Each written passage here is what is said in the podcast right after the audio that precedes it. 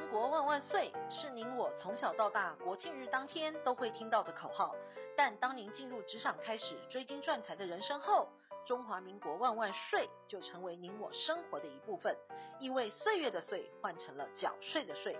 纳税是人民的义务，但节税是您我的权利，所以唯有正面对战，才有博胜的机会。聪明的您，就是要有强大的应税智商。每周二与五，Cindy 都会与您在空中一起练税功，也欢迎大家持续练功。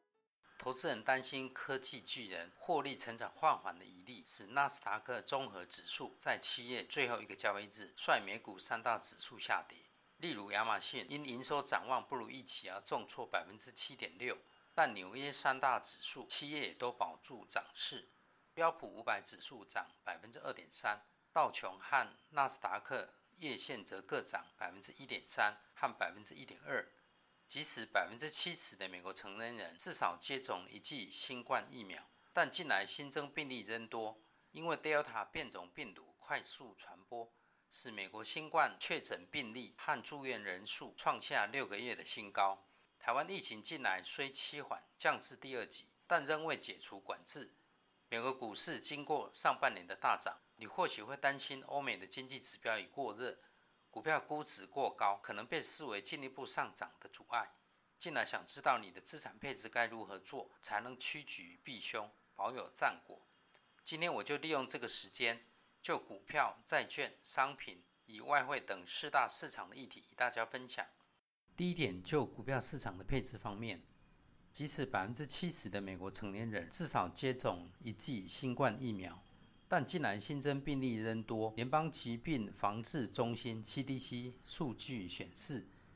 美国全国新增新冠病例已连续三天平均达到十万例，过去一周增加了百分之三十五。超过去年夏天的最高峰，约六万八千七百例，使美国新增新冠确诊病例和住院人数创下六个月新高。主要因为 Delta 变种病毒在美国几个疫苗接种率偏低的地区，例如路易斯安那州、佛罗里达州、阿肯色州等地快速传播。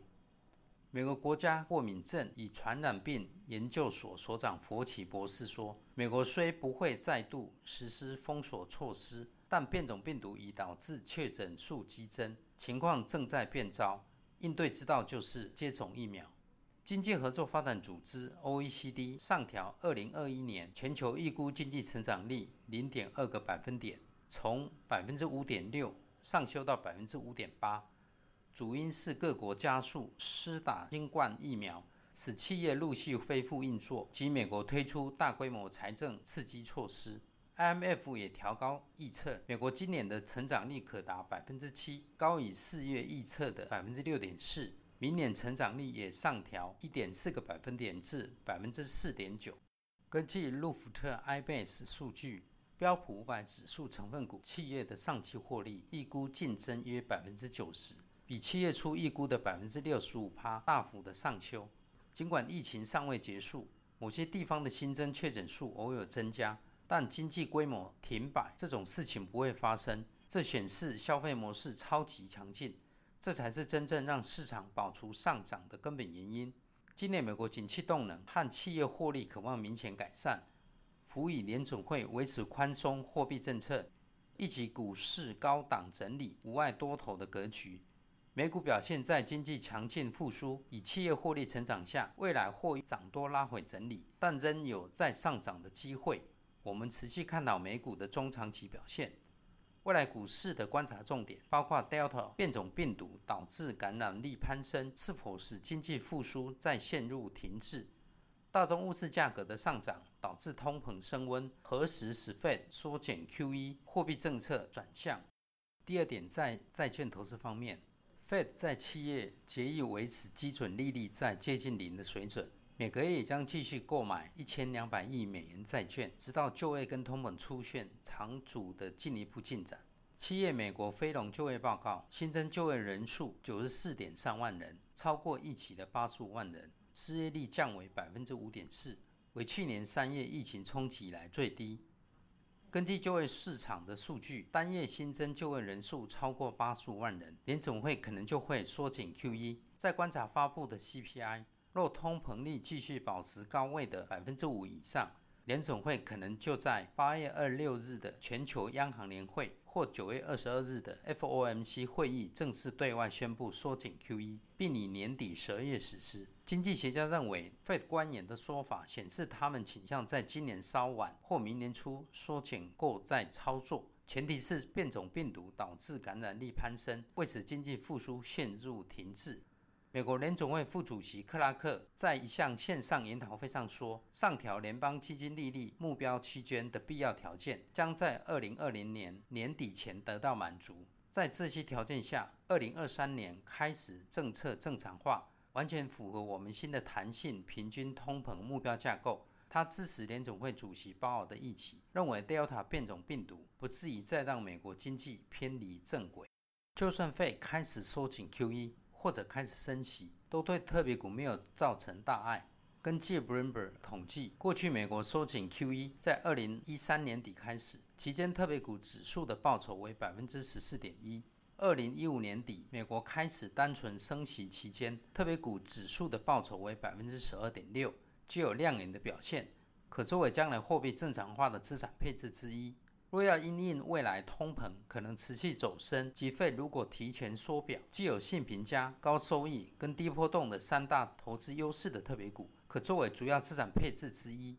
资金面来看，今年以来美国特别股 ETF 持续呈现净流入的状态，显示市场依旧看好特别股的后续表现。央行虽严厉缩减宽松的规模，但仍续采宽松 QE 政策，使利率维持在零或负的。因此，市场资金将持续追求收益较高的投资工具，一起有助于固定收益市场的表现，建立分散投资以及企业债券与美国特别股的投资上。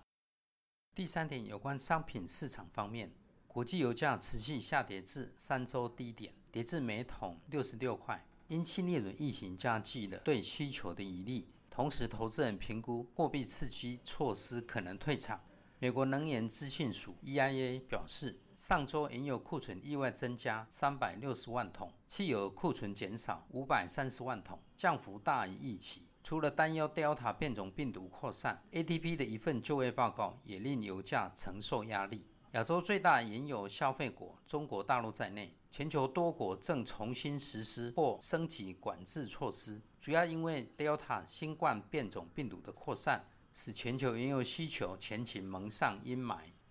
黄金跌至三月以来的最低价，至每英两一千七百三十块美元，表明市场对黄金前景日益悲观。美国强劲的就业数据说明，这个全球最大经济体正稳步走向复苏之路上，这为联准会减码措施奠定了基础，也导致去年推动黄金创高的一个关键因素消失。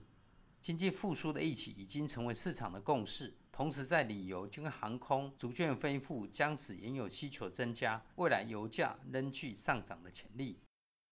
第四点，美元与外汇市场方面，美国联储会上周发布鸽派声明，且近期经济数据好坏参半，让投资人持续评估足以接受多少风险。美国公债殖利率从百分之一点二二六进一步下降到百分之一点一八，经通膨调整的实质殖利率创历史新低。投资人对 Delta 新冠变种病毒扩散感到担忧，这已促使澳洲、英国、欧洲部分国家实施或计划重新实施封锁，导致这些国家的货币陷入困境，这提振美元的买盘。澳洲央行 RBVA 理事会决议，九月初完成当前债券购买计划后，继续购买政府债券，每周将买四十亿澳元的债券，至少直到十一月中旬为止。缩减每周购债额度，主要是反映澳洲经济情势优于预期，展望转佳，不代表 RBA 收回货币的支持。美元在公债殖利率拉回往下，但六月找到支撑下大幅反弹后，七月美元涨多回档休息后，随着近日美国公债殖利率回升，使美元的反弹。在美国经济复苏表现强，以防疫相对成功下，我们维持看好美元中长期的投资价值。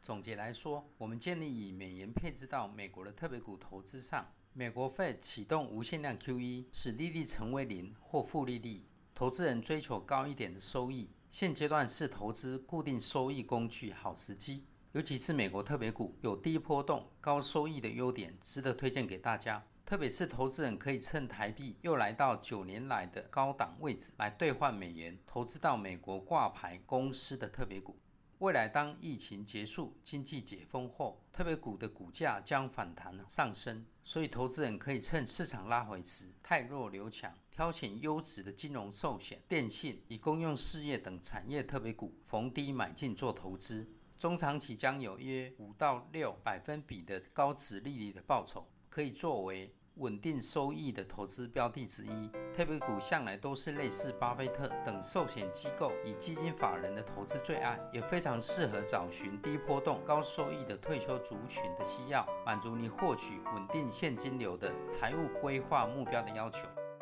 以上是我今天所要跟大家分享现阶段资产配置的看法。国际肺炎疫情仍未完全控制，台湾的疫情虽趋缓降级，但管制还未解除，请大家注意防疫，投资顺利。谢谢你的聆听，下周二我们将有重点新闻的摘要，记得收听哦。我们下周二见。